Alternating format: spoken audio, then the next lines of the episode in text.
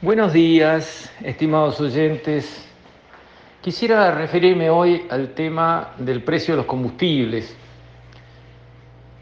Empezando desde bien atrás, los que han tenido algún curso de política tributaria, algún curso de economía referido a esa especialización, saben que es conocimiento ya aceptado que aquellos bienes que tienen una demanda inelástica al precio son buenos para cobrar impuestos.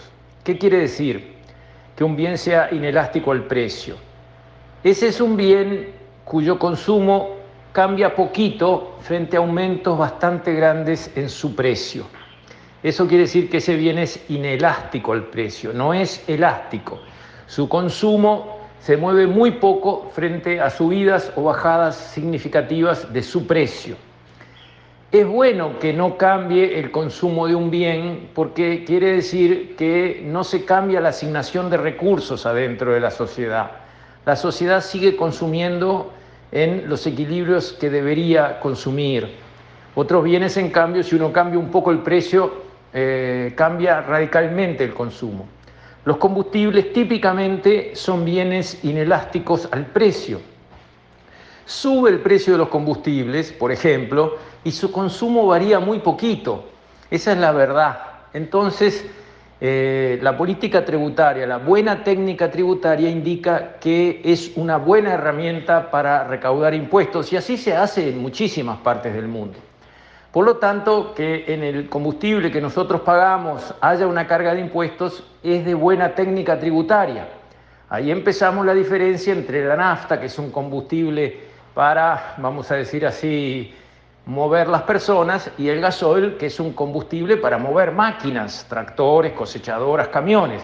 Ahí podemos hacer una diferencia en cuanto a dónde deberíamos cargar la parte tributaria más pesada para recaudar. Dicho esto, el Brasil está en estos momentos estudiando o presentándose un proyecto de ley para cambiar la estructura tributaria de los combustibles, porque en ese país la estructura tributaria está en cascada. Se paga impuesto cuando el combustible es extraído y después cuando es procesado y después cuando es distribuido y después cuando es vendido. Eso hace que en el fondo el mismo combustible esté pagando varias veces impuestos. En el caso uruguayo creo que cabe una reflexión y un análisis y hasta un cambio en la legislación en el siguiente sentido. Está bien que el petróleo pague aranceles al ser importado para hacer combustible en Uruguay y después de haber sido refinado pague IVA y pague IMESI al ser vendido a eh, los consumidores uruguayos. Y está bueno que esa recaudación de impuestos sea como un porcentaje del precio. ¿Tiene sentido que esto sea así?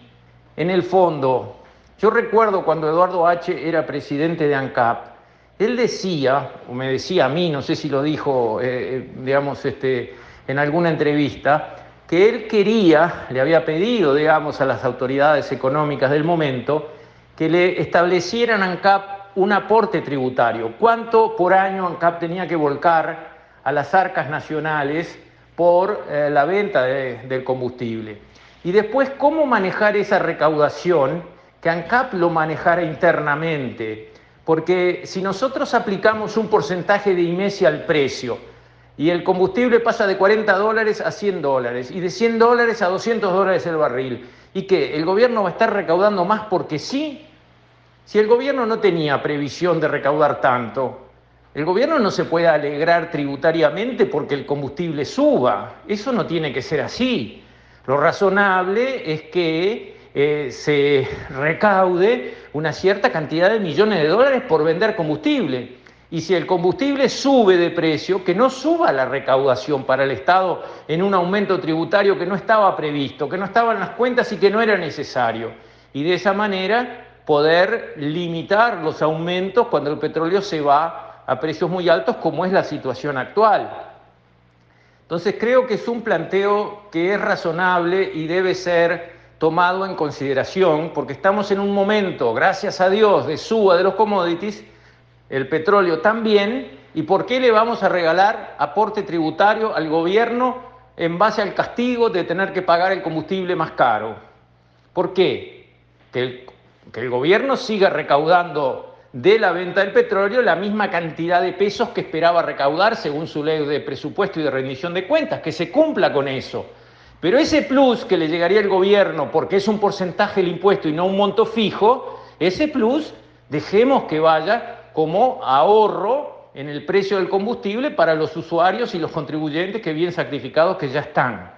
Entonces, Brasil lo está haciendo, tiene todo el sentido técnico que se haga, Tomémoslo en cuenta ahora para que la suba del precio del petróleo no sea, digamos, un regalo fiscal para el gobierno y un castigo adicional para los pobres y sufridos eh, consumidores de combustible del país.